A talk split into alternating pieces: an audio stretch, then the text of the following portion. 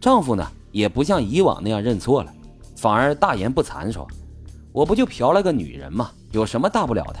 我们常年在外开大车的，白天累得要死，晚上还要憋着，这谁能受得了啊？着急发泄发泄，能有多大的事儿啊？你就当没看见不就得了？”李小莲说：“你上次搞的一身性病还传染给了我，我治了两年才治好，你难道忘了？哎呀，现在我都注意了，不会得病的。你别管了，我每次啊都带着套呢。你什么意思啊？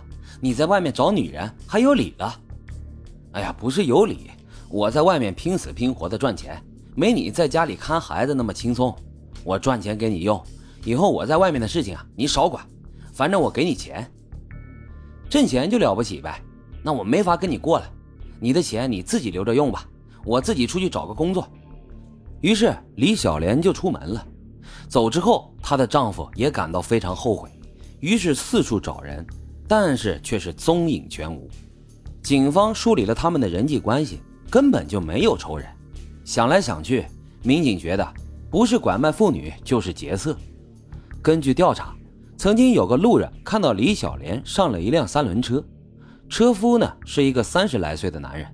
路人并没有看清楚车夫的脸，只是觉得他个子比较高大，比普通人要高出一个头。二零零一年，县城并没有安装什么摄像头，所以该案再次成为了没有线索的失踪案。也许有人认为，三年两个女人失踪，并没有什么大不了的，也许他们啊就是离家出走了。也许呢，也是被人拐卖了。总之，没有证据说明他们是谋杀就行。只是有人并不买账。城里一家酒吧的老板娘报案说，店里的女服务员杨丽丽下班之后突然失踪了。民警再次出警，对杨丽丽的背景进行了调查。杨丽丽今年二十六岁，是临县人，十八岁的时候嫁到了临县。杨丽丽什么都好，就是脾气比较大。整天在家发火，这杨丽丽虽然长相一般，但身材却很好，前凸后翘的，身高有一米七，很有女性魅力。离婚之后，杨丽丽在县城一家饭店当服务员，这家老板娘也是离过婚的女人，所以一直都很关照她。杨丽丽失踪之前，有人看到她跟一个男人打车走了。杨丽丽本来是和另外一个女服务员合租了一间两居室。当天晚上没有回来，女室友就打了个电话，然后也发了个短信，但是都没有收到回应。女室友就误以为杨丽丽可能跟男人开房去了，也就没有再问。连续七天，杨丽丽都没有再出现，这一下大家才着急。老板娘打电话去她临县的娘家，得知杨丽丽并没有回家，杨家也联络了杨丽丽的前夫和所有的亲友，但是都毫无收获。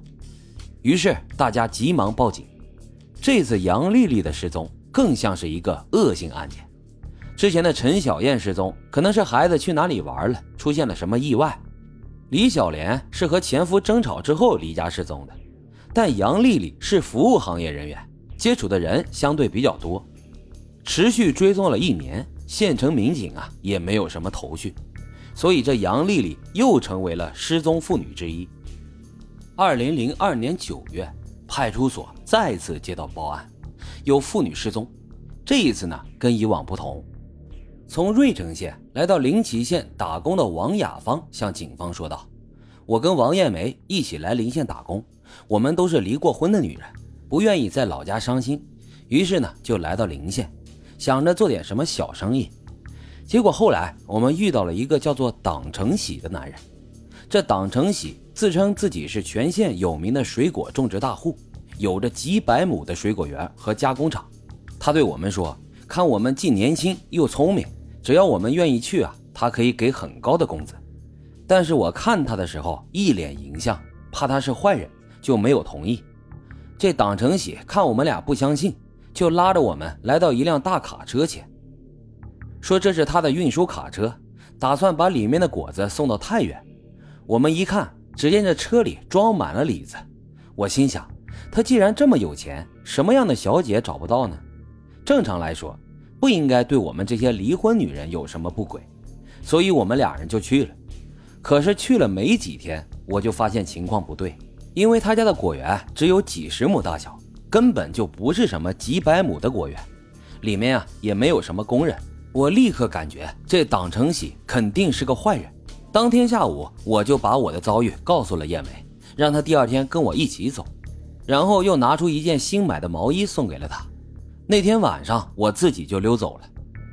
这党成喜啊，自改革开放以来就开始经营果园，他是县城最早干这行的农民。党成喜呢，身材高大，有着一米八几的个头，生有两个儿子，生活算是稳定。